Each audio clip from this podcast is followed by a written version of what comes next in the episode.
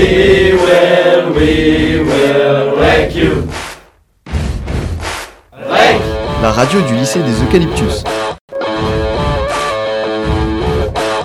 Bonjour, aujourd'hui nous allons aborder le thème des femmes en politique. Effectivement, les femmes sont victimes de discrimination dans plusieurs domaines et la politique en fait partie. La nouvelle Assemblée nationale est la plus féminine de son histoire. Selon les chiffres définitifs, 224 femmes ont été élues de la nouvelle Assemblée, alors qu'elles étaient 155 sous la précédente législature. De plus, en ce qui concerne le gouvernement, le Premier ministre Édouard Philippe a constitué son gouvernement Philippe II en respectant la parité homme-femme, c'est-à-dire 15 hommes et 15 femmes. Néanmoins, les relations y restent compliquées avec les hommes politiques. Cela est dû notamment au comportement qu'ils ont avec les femmes. Pour information, suite à un sondage mondial en politique, 80% des femmes disent avoir été victimes de sexisme ou de violence. Pour finir, j'aimerais parler d'une icône de la lutte contre les discriminations des femmes en France. Il s'agit de Simone Veil. C'est une femme d'État française qui s'est chargée, en 1975, de faire adopter la loi dépénalisant le recours par une femme à l'interruption volontaire de grossesse, plus couramment appelée la loi.